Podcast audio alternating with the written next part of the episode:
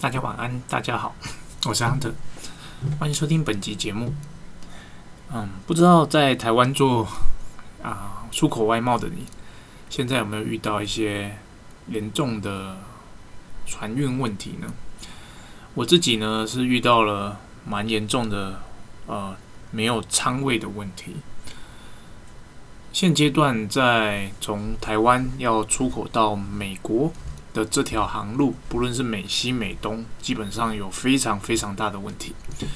那我一个货物，那在工厂里面我已经做好喽。那但是因为佛的那边订不到仓位，所以就放在工厂。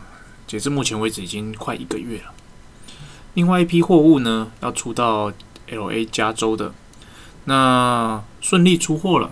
因为那是散货，可是那批货在港口停了将近三个礼拜，还没有离开港口。原因是什么呢？原因是因为船 delay 了，在前一个港港口 delay 了。同时也很不幸的，那我有一批货呢，啊，上上个月出去了，结果在马六甲海峡撞船了。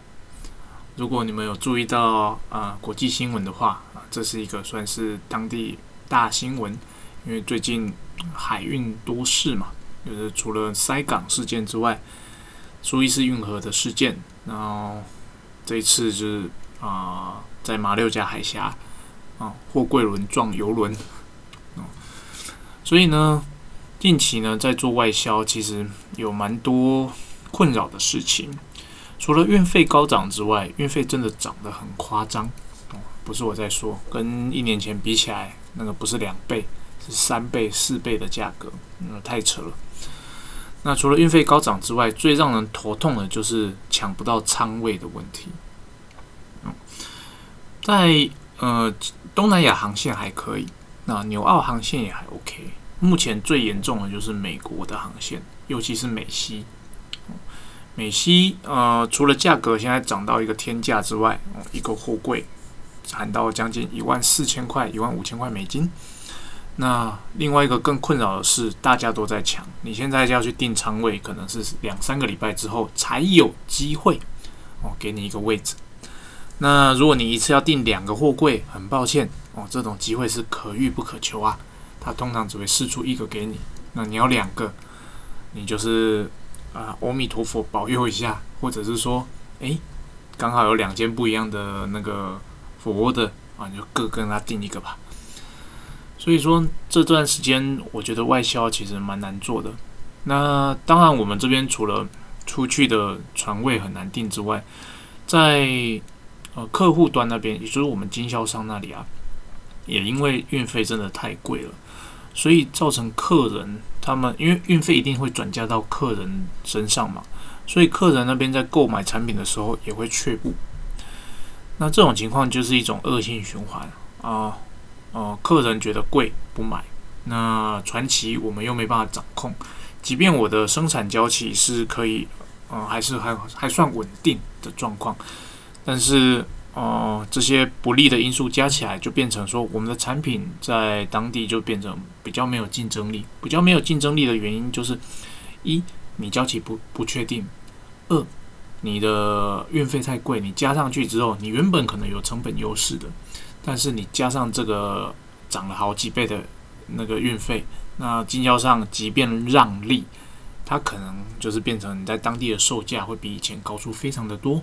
在这种情况下，当地制造哦，可能就反而取回了优势哦，取回了优势。这是近期遇到的状况。当然，欧美现在就是经济好像有在动。又好像没在动。那呃，新闻都说美国的经济很好，可是呢，就我个人的感受上，以及跟呃代理商的聊天，他们觉得表面上很好，可是实际上是 slow 的啊，是 slow 的，因为他们通膨呃算是蛮严重的。那呃，政府当然是说通膨没有严重啊，它只是短期现象，但是这个短期现象就会造成大家在投资上的却步，好。那欧洲的部分呢？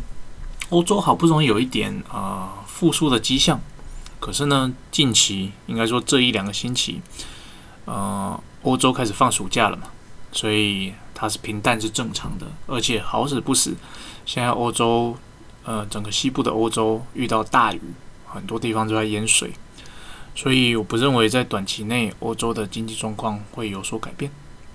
东南亚就更更平静了。那东南亚的疫情爆发，基本上跟台湾差不多时期，差不多时期。在那之前，其实东南亚都算守得还 OK。那在这两三个月，突然间整个疫情就爆掉了。那这种情况下，就是他们就开始封城，而且算是严格的，跟台湾比起来，它严格许多。即便是像纽澳疫情相对稳定的地方，他们也是非常的敏感。澳洲的雪梨又封城了，墨尔本又封城了。在这种情况下，你要期待经济活动有很好的结果，其实是。比较困难的，反而是台湾呃沉寂了一阵子，沉寂了一两个月之后，诶，现在台湾开始动起来了。那也许是中钢有在压抑盘价的关系吧，所以在投资的部分哦，就是可能大家觉得诶，可能到一个呃物价到一个顶了，所以他们开始动作要做生产了，或者说他们看到了未来。啊，景气会越好，所以开始要投资设备，这是目前看到的状况。那我今天要分享的当然不是单单纯的就是诶各国的状况，那只是要分享说我们能够多做一步什么，让我们在目前的这个状况下可以想办法的挤出一些生意来。我相信不同产业在目前的状况遇到。呃，遇到状况会不太一样了。如果你现在是电子业的话，我相信啊，应该是一片欣欣向荣，啊，一片欣向。但传统产业的话，可能要分。传统产业在今年的第一季、第二季，我认为大家都是不错的。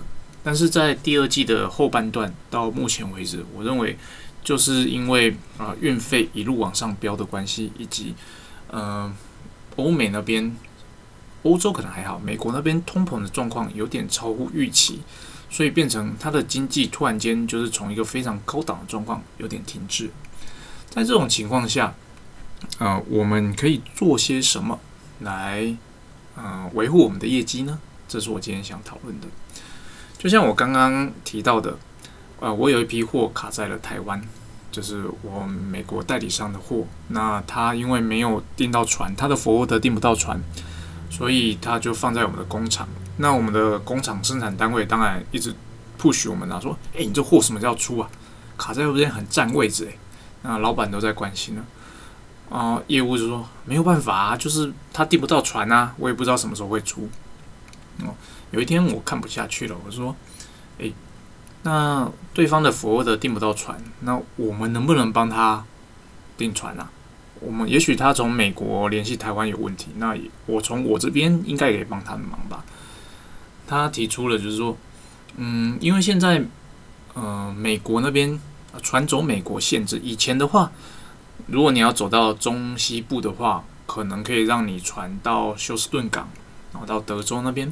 但是现在呢，因为船公司都不想走那条线，所以即便你的东西，假设你要到德州。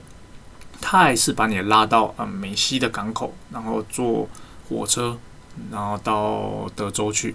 比如说，变成大家都卡在美西的港口，那客户因为他东西要送到德州去，所以就变成说，那我们这边没有办法帮他处理呃美国内陆段的那一段的运输，所以我我们认为不要碰比较好。对，因为那一段碰了出问题的话，我们这边没办法掌控。然后我是。他他给我的回复是这样，我能够理解。对，那我说，那这种情况下，你有觉得把这个东西放在我们工厂放这么久有比较好吗？他说那没办法啊，他就是没有船。我说没有船，那刚刚遇到的问题说他内陆没有办法解决，那他的佛的订不到仓，你有没有跟我们的代理商联系，说这种情况？到底是哪边出了问题？他到底是是不是跟他的服务的沟通不良，还是说呃有没有其他的解决方法？你有没有跟他联络？他想了一下，他说没有，他就是单纯的在等，因为这是对方的服务的嘛，所以我们就是只好等对方的通知。然后我就直接跟他说：“你拜托你去联络代理商。”对，那现在你已经知道问题是美国内陆的部分，我们可能不能解决。那直接问代理商嘛。如果有办法，我这边帮你安排船的话，从台湾到呃美西的港口，不论是 Long Beach 或是 LA 港，但是你内陆要自己解决。这样的情况下，你接不接受？那他想了一下，说：“好吧。”他就去问啊，他可能不认为对方会接受。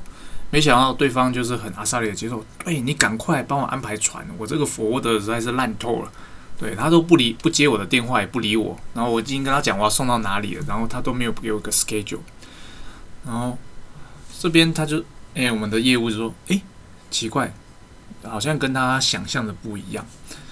我说，像这种时候啊，我们能够提供更多的服务，其实。就是对我们的业绩是更好的。我们这边无止境的等待，其实对事情不会有帮助。那当你已经知道这个东西 delay 了，而且放在我们的工厂占位置占了这这么久的时间，其实我们就应该主动的去做一些事情。当当，我们主动做这些事情不一定，呃，可能我们的代理商会接受，但至少你会尝试去找出一些新的方案，而不是无止境的等待。当工厂经理在问你的时候，你也只能回答说不知道啊，不知道啊。可是你要知道，当我们假设我们回答不知道这件事情，你设备在工厂是占空间的。理论上，如果他设备要放在我们公司，我们是应该要跟我们代理商收取所谓的场地费。那你这件事情也没有做，那件事情也没有做，在这种情况下，其实我们身为业务是说不过去的。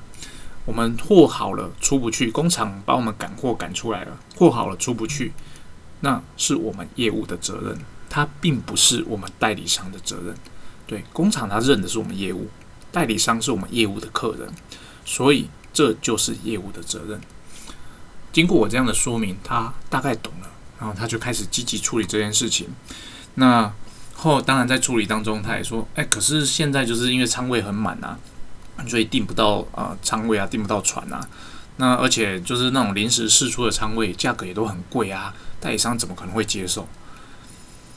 我很冷静的跟他说，啊，不论你这是你的猜想，代理商会不会接受？你直接问代理商嘛，对，你就不要在这边假设他不会接受。哦，虽然说价格可能比呃正常排排队的价格可能贵出个两三千块美金。可是他有船呐，他可以很快的出去啊，他东西不会 delay 啊。哎，这种情况下，代理商会不会接受？不是我们这边可以替他想的。你只要问他就好了，为什么不做这件事呢？他于是他就哎问代理商，代理商马上回回了一封呃讯息说：“Yes，请帮我订仓位，拜托你。”就知道其实代理商其实也很急，他的客人急着要货啊。他的客人跟他买了东西，结果东西不知道什么时候会到。其实，身为业务哦，其实他就是一个业务嘛，他的压力也是很大的。如果这个时候我们只是在背后哦，就是无止境的等待，然后呃让代理商独自面对这样的问题，其实呢，久而久之啊，他们虽然说这案子最后可能呃船可以顺利的出去，其实对我们公司的印象也不会很好。当然。呃，我不认为他会怪罪到我们，只是说他会觉得，呃，好像都是他自己的问题，我们这边没有提供任何的帮助。如果我们在这种困难的时候，我们可以提供代理商更多的协助，其实这是一个很好的机会，让我们加深跟代理商的关系。虽然说我们做这件事情，可能就是在我们平常的工作之外，还要多加了一些其他的呃工作量，可是。就像我说的，如果你把代理商当成你重要的客户，你把帮助代理商解决问题、帮助代理商赚钱当成你身为业务的职责，你就不会有这样的想法，你就会很想要帮他赶快把这批货出出去，哦，不会让这批货就放在那边等待。嗯，这是我今天要分享的第一个案例。第二个案例呢，就是啊，我们公司业务当然有分区域了。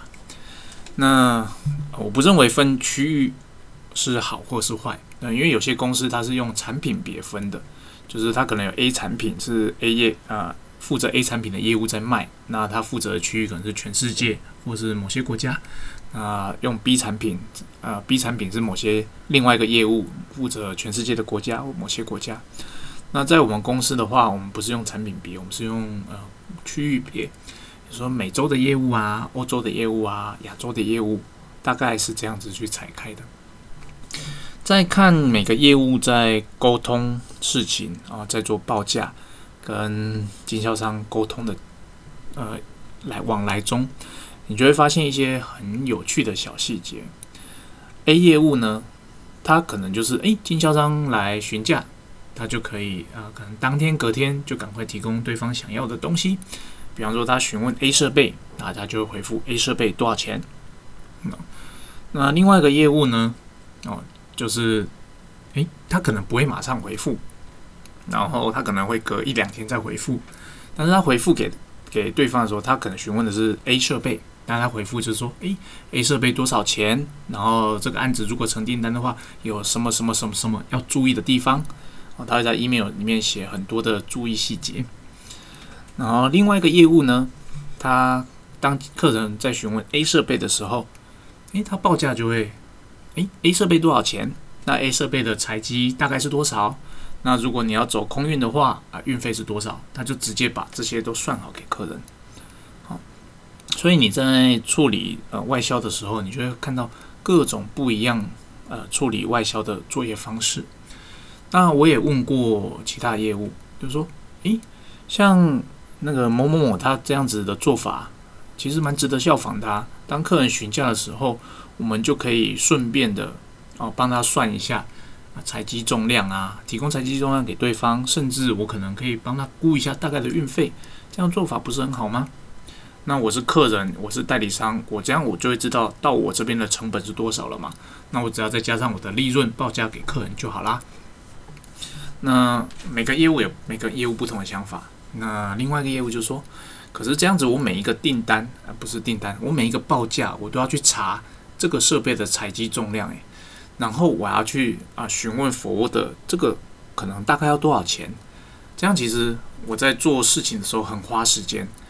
那我如果花了这些时间的话，我可能就没有空去处理呃其他的比较琐碎的事情了。所以说呃我不会去做这样的事情，除非他很确定他要我去做，呃他要我帮他评估啦，不然我并不会主动评估这样的事情。啊，这是其中一位业务的说法。那另外一位业务的说法是说，嗯，做这样事情也可以啦，对。可是呢，做这样事情你要知道。那就是运费，我虽然估给他了，那可是这个运费现在的变动很大啊。要是我到时候，哦，我现在报价给他是，呃，五千块美金的运费好了。可是到时候他成交可能是两个月后，两个月后这五千块美金已经不算啦。那到时候怎么办？他如果要我吃下这五千块美金的运费，那我是不是到时候就得用五千块美金帮他运送这批货呢？哦，这是另外一个业务的说法。大家想想，觉得哪一种的说法你有听过呢？好，我相信如果你在这个业界待久了，这些呃 feedback 你可能都有听过。那到底哪一个人的说法是正确的呢？我个人的意见是，其实大家都是正确的。啊，其实大家都是正确的，只是这就是端看你选择做一个怎么样的业务，哦，做一个怎么样的业务，然后。啊，以及说你到底怎么样看待你身为这个公司的这个业务的这个职位啊，你所代表出来的形象啊。举例来说，像我对外，我就是呃跟所有跟我接洽的人说，我出来到你们这边啊，所有的我所讲的话，我所啊做的决定，我代表的就是公司。我代表的公司，你不用再要求我回去问我的主管，因为我讲的话就代表公司。这是我呃出去之后，哎，去拜访客人的时候一贯的态度。这是我的个性。然后，如果要我做报价的话，我一定会做一个完整的报价。如果他需求的是 A 设备，我就会做 A 设备的报价给他，然后跟他讲清楚，说我设备包含了什么，然后我的特点是什么。然后这些东西可能是我的设备才有的特色，我会告诉他这件事情，但是我并不会去协助他评估运费。那当然有一个原因，呃，我对于评估运费这件事情，呃，没有那么的，嗯，不能讲谨慎。我对评估运费这件事情呢，没有那么的擅长。对我可我大概知道说可能运到哪里要多少钱，但是你要我去细部评估的话，啊，我并不会去做这件事情。我就是大概知道一个区间，可能这个月然后到美西的运费大概的 range 是一万到一万五千块美金之间，啊，到美东大概就是一万五到两万美金之间。我会有一个这个概念，但我不会去细部评估说大概多少钱，所以我在报价的时候，我并不会主动讲这件事情，但是我会讲讲很清楚，就是说我的产品的特色在哪里，让我的代理商可以去跟他的客户说明我东西好在哪里，这是我的风格。所以就像我前面讲的，你想要成为怎么样的业务，其实就从你在做事的这些态度上，其实很明显的可以看出来，很明显的可以看出来。那至于哪一个业务是好，哪一个业务是坏，我个人的意见是没有所谓的好或坏，只有说，呃，你的这个做法适不适合你的代理商或你的经销商。有些经销商他就是希望你可以帮他每一次的报价都都可以帮他估好运费，对他而言，他就是知道他会得到的成本是多少。那有一些经销商，其实他本身就有配合很好的服务的，而且或者是说，他其实跟你合作很久了，他并不需要你做这些事情。他大概也知道说，诶，一个一个货柜从台湾送到，比如比如说哥伦比亚要多少钱哦，他其实自己内部有个概念，所以他并不需要你做这件事情。那所以我这边的结论是没有好或坏哦，没有好或坏。那你一定觉得，那我前面在讲什么？我这边要提的就是。你要做的事情呢，其实就是说，你到底有没有站在代理商或站在经销商的角度去替他想事情？如果你有站在他的角度，你你把自己当做是他哦，在面对他的客人的话，很多事情你在做呃报价或者在做处理的时候，你就很自然而然的会主动去做很多的事情，那你就不会让事情 pending 在那边，那。一旦我们有这样的自觉之后，其实啊，我们跟代理商、经销商的合作关系就会加深，而且一旦有这样的默契，他就知道，诶，你真的是在替他着想，于是他也会更认真的在贩售啊你们家的产品。嗯，大家要知道一个事实，其实代理商或经销商，他大部分并不会只卖单一供应商的产品。比如说，如果我们想要在他心中占有一地之地、一席之地了，我们本来就要表现出我们不一样的地方。除了我们产品要够好之外，当然我们接下的窗口其实也是一个很重要的点。就像我前几集有讲过的，面对代理商或经销商，你在他的眼中到底只是一个 email 里面的签名档，还是你是一个活生生的人呢？哦，这个是我们身为呃外销业务值得去思考的事情。尤其如果你不是像呃我一样会飞来飞去去跟对方直接面对面的话，那我大家都讲过见面三分情嘛，我觉得这句这句话是是真的啊，是真的。所以对他们而言，我是一个活生生的人。但如果您是一个新人啊，你可能还没有机会去拜访客人，或者你是业务助理的话，你要如何在你的工作中呈现出你的态度？让他认为你是一个可以合作、可以信赖的伙伴，这些就会从你日常的表现中，你日常跟他的接洽中、往来中表现出来。你呈现出来感觉，能不能从这个感觉中获取他的信任？这就是端看你怎么看待你自己所在的位置所呈现出来的表现。哦，以上就是我今天想分享的。那。那就谢谢大家的聆听，希望以上内容对大家有帮助。晚安喽。